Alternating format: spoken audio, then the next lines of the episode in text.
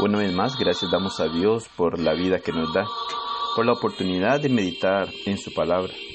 También a cada uno de ustedes por compartir estos pocos minutos en donde podamos meditar juntos por medio de la palabra de nuestro Dios y así poder conocer la voluntad de Dios para nuestra vida y el deseo que tiene Dios para con cada uno de nosotros, sabiendo y reconociendo que el deseo de Dios es orientarnos y guiarnos. El amor de Dios es grande para con nosotros en donde siempre trata de estimularnos a través de su palabra, de marcarnos el camino correcto para poder llegar a morar eternamente con Él, en donde podamos sentir la confianza de nuestro Dios y también el deseo de acercarnos a Él, poder mantener una buena comunión con Él, mantenernos con esa esperanza en nuestra vida y reconocer que gracias a la misericordia y amor de Dios, hoy tenemos la posibilidad de estar reconciliados con Él a través de Jesucristo para llegar a morar eternamente con nuestro Padre eterno en aquel lugar que está preparado para cada uno de aquellos que obedecen su voluntad. Salmos 16, 1 y 2 nos dice, Guárdame, oh Dios, porque en ti he confiado. Oh alma mía, dijiste a Jehová, Tú eres mi Señor, no hay para mí bien fuera de ti.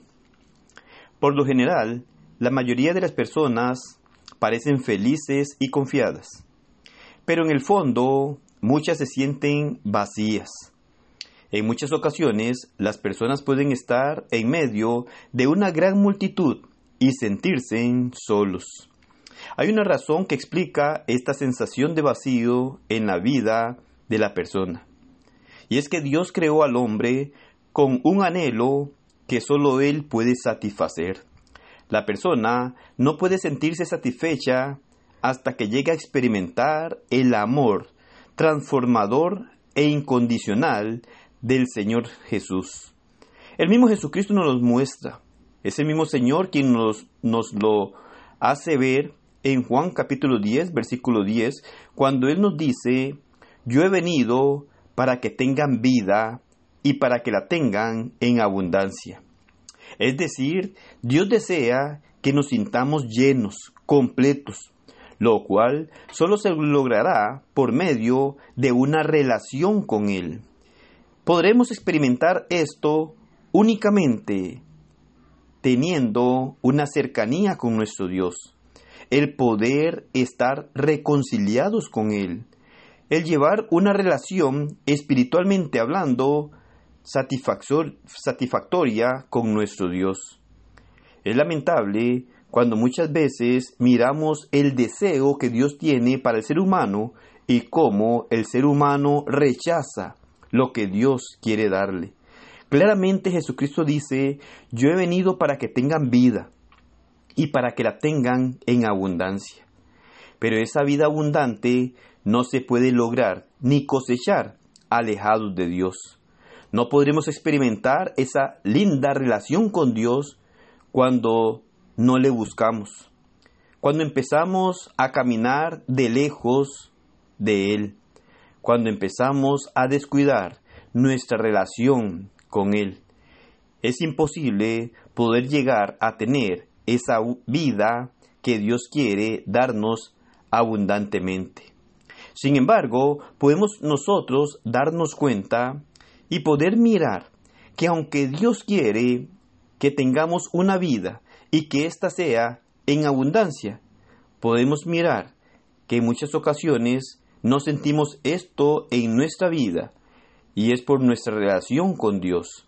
Una persona salva puede sentirse vacía, en ocasiones es el resultado de la desobediencia. Un ligero desvío en nuestro caminar con el Señor puede convertirse después en un estilo de vida. Es trágico eso. Muchas veces descuidamos nuestra relación con Dios y llegamos a desviarnos momentáneamente del camino de nuestro Señor. Y cuando nos damos cuenta, ya que el pequeño desvío se ha convertido en un estilo de vida que llevamos, el cual es contrario al que Dios quiere que llevemos. También es posible que un cristiano viva conforme a la palabra de Dios, pero que no haya recibido totalmente una vida entregada a Dios. Muchas veces nos apegamos a lo que Dios dice a través de su palabra en cuanto a sus normas, pero no nos rendimos totalmente a Él. No nos disponemos completamente para nuestro Dios. Por ejemplo, muchos cristianos tratan de llevar su vacío y lograr o tratar de llenar aquel vacío con riquezas, con éxitos, con popularidad o relaciones no aceptables por Dios. Pero cuando a estos deseos se les da mayor prioridad que al mismo Dios, se convierten en una forma de idolatría en nuestra vida. Y es algo que muchas veces no contemplamos nosotros y no miramos. Y es algo de lo que Dios quiere rescatarnos para que no caigamos en esa manera de vida la cual es desagradable delante de Él. Solamente cuando buscamos a Dios por encima de todas las demás cosas podemos vivir en plenitud. Cuando vivimos con el propósito de servirle y darle nuestra vida por completo, podremos decir, no hay para mí bien fuera de ti. Cada uno de nosotros, como cristianos, debemos experimentar el cambio en nuestra vida. El tener una vida transformada es la única forma que podremos nosotros llegar a valorar aquella buena relación con nuestro Dios. O mejor dicho, podemos decirlo de otra manera, que la única forma de tener una buena relación con nuestro Dios es cuando dejamos todas aquellas cosas a un lado y ponemos a nuestro Dios en primer lugar.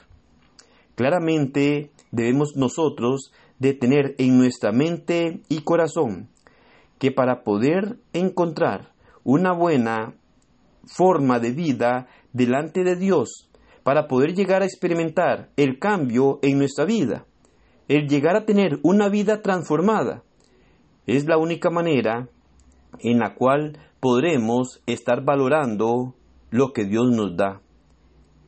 Nuestra relación con Dios no puede ser mejor, ni puede ser la forma excelente de presentarnos delante de Él, si no es con una vida entregada a Él, en donde todas las demás cosas salgan sobrando.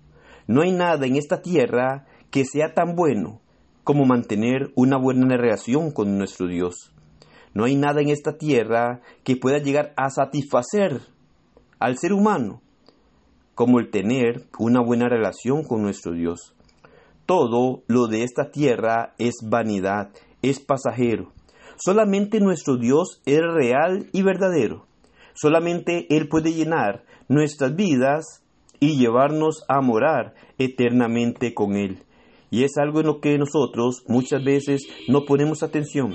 Creemos que las cosas materiales, que las cosas de este mundo pueden satisfacernos, pueden darnos todo lo que deseamos o necesitamos en nuestra vida.